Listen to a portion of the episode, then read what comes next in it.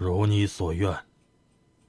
吴业冷冷的扫了我一眼，瞥过屋内的时候，眼中闪出凌厉的杀气，随即转身，轻轻吐出两个字：“主子。”看着他们离去，我心中的烦躁愈盛，又隐隐有些愧疚和不安，苦笑的关上门，转身，差点惊呼出声，忙平复下心绪，恨恨道：“不杀，你有必要每次都像幽灵一样出现吗？”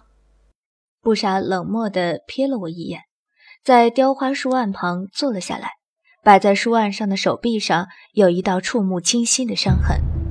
我啊了一声，紧张地跑过去，小心翼翼地执起他的手臂，又是郁闷又是心疼地骂道：“你到底是怎么回事？非得每次把自己搞得这么狼狈吗？还被全天河大陆通缉？”没事。他淡淡一句打断我的话。听那满不在乎的语气，显然这种事情早就司空见惯了。翻箱倒柜找出魏凌峰赏赐的各种药膏，又扯了块干净的黑布做绷带，只折腾了半天才算完结。我皱眉道：“你的武功这么高，为什么还会受伤？还有，那个通缉令是怎么回事？青龙石呢？你抢了他？”不杀摇了摇头：“青龙石在尹子恒手上。”我咬牙切齿的骂道：“这个道貌岸然的王八蛋！苏婉柔呢？真的是你伤了她？”不杀点了点头，漠然的道：“尹子恒嫁祸于我，我本想杀了他夺回青龙石，只是那女的为他挨了一刀。我算算，跟你约定的时间快到了，便放弃了。”我喟然叹出一口气，意兴萧索的道：“原来。”苏婉柔爱慕的人正是四皇子啊，只是可惜了这样一个冰雪聪明的痴情女子，可能终究要所托非人了。不杀，我总觉得尹子恒这个人不简单。话锋一转，我的神色慢慢凝重起来。他表面上寄情山水不理政事，暗中却是望江楼的东家。亲手掌握着这样一个最利于光明正大收集天下情报和招揽人才的酒楼，按你所说，青龙石应该是人人争夺的东西。尹国既有，为什么不是在可能继承王位的大皇子和三皇子手上，而是交给他这样一个无心权力的皇子呢？布莎看着我，眼中慢慢闪现出了了然和慎重的金光。我冷冷一笑。继续道，你还记得齐然的父亲那个冰灵王的策略吗？他明明是想扶齐然登上王位的，却偏偏找了他大哥当替死鬼摆上台面，好让所有的矛头都对准萧齐轩。现在几乎每个国家的人都不看好尹国，因为一旦尹王一死，尹国必定会因为内乱而分崩离析。可是我现在忽然想到，影王他。用的可能也正是这个手段。布莎点了点头，双眉紧皱，看了我一眼，淡淡道：“这些你别管。”我撇了撇嘴，沈然道：“要不是他陷害你，我才懒得管这些呢。算了，反正你以后小心点，别在这种非常时期还生怕别人不知道你是布莎，成天在外面招摇，天天被人追杀的滋味可不是好受的。不说那张通缉令。”光你身上有玄武、青龙两大圣石这个事实，就足够引来全天下的追杀。匹夫无罪，怀璧其罪呀！布莎淡淡点了点头，收回绑上绷带的手势，触到我的手背，忽然微微蹙起了眉。你很冷。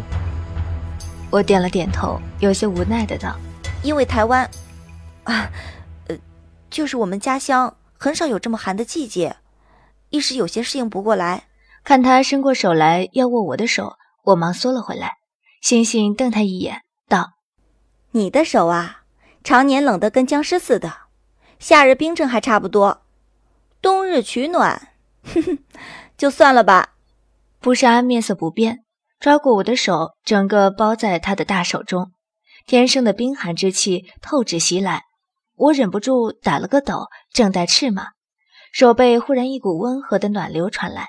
渐渐充盈在整个手心，一丝一点透体而入，我的身体竟也慢慢温暖了起来。只听布莎清冷的声音响起：“你的内力怎么来的？”应该，大部分是齐然的，还有一小部分是你和魏凌风的吧？我舒服的享受在体内潺潺窜行的暖流，歪着头道：“当初我不是引了齐然身上的邪骨吗？被不知哪个混蛋刺了一剑，掉下悬崖去，幸亏被热流卷入一个山洞，为小银所救。后来又认识了吴业，还无意间救了魏凌风。”正好他身上好死不死也中了邪蛊，所以我就想索性搏一搏，把他身上的邪蛊也渡到了自己身上。哼，没想到呀，我还真是运气好到爆了！两个邪骨相互作用，不仅蛊毒解了，我体内呀还多了你们三人的内力，连毁损的容貌也恢复了。布莎微微动容，握着我的手又紧了几分，淡淡道：“坐到床上去。”干什么？看他显然没有解释的意思，我有些不情愿地把手从温暖的气息中脱离出来，莫名其妙地坐在床沿，看着布莎也缓步走过来，坐上床。他冷淡的开口：“转过身去，盘膝。”哦，我听话的坐好，感觉到他的双手掌心抵上我的背脊，一股热流细细从我的神堂、心域二穴灌入，缓缓流窜遍全身。慢慢的，体内不知潜藏在何处的气流开始蠢蠢欲动，全身的四肢百骸由温暖变为灼热，慢慢灼痛。我的额头开始冒出细细密密的汗珠，全身因似酸似麻的疼痛不住颤抖，忍不住身体前倾，想要脱离那痛苦的来源。我的声音夹杂着痛苦的呻吟声，呢喃道。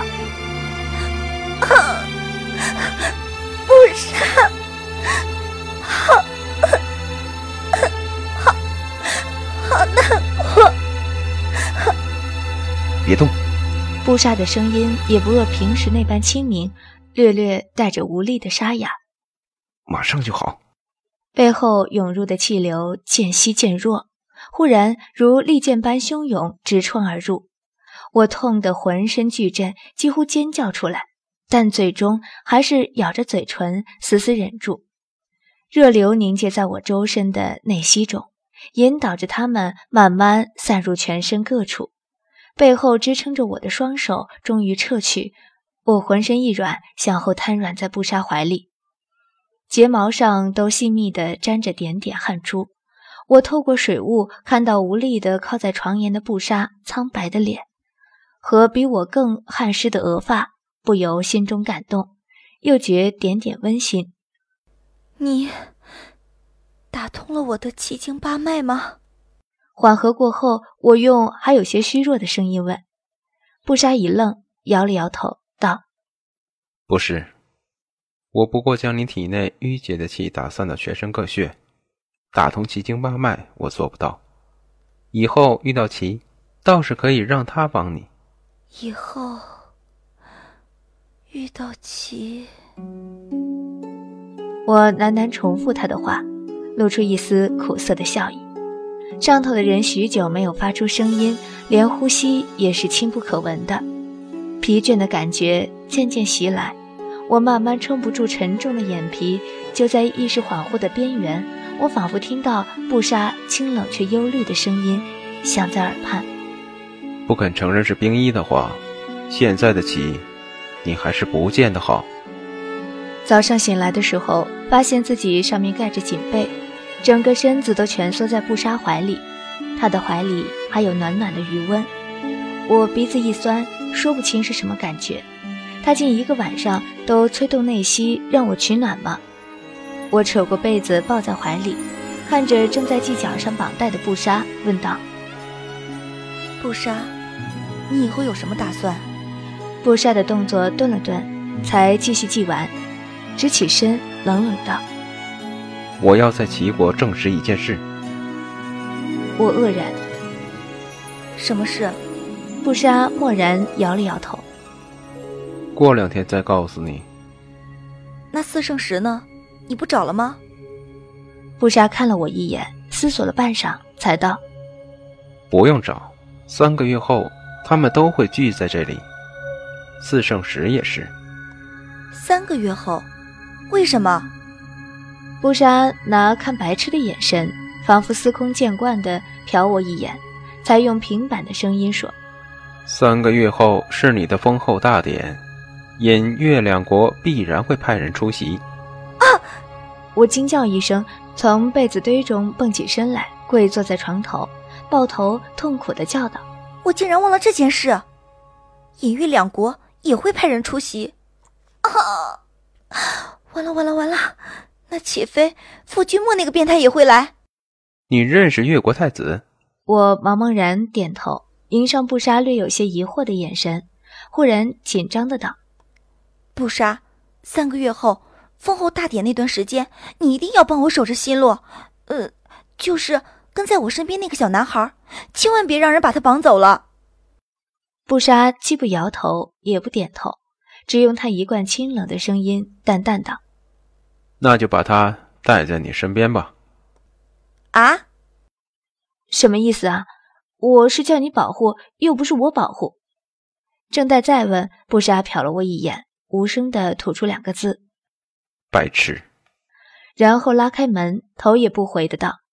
说完，便像是飞天遁地般，忽然消失在门外。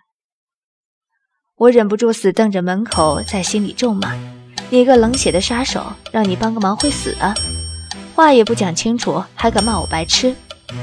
说来就来，说走就走，你当这里是什么旅馆吗？那至少还得付钱呢。小小姐，大清早进来的新会刚好撞到我一脸恶毒诅咒的表情，不由好奇地问道：“怎么了？看把你气的，好像别人欠了你几万两银子似的。”我踢开被子，跳下床，恨恨道：“新慧。”你错了，不是几万两，而是几亿两啊！小姐，几亿两是多少啊？本章播讲完毕，谢谢收听。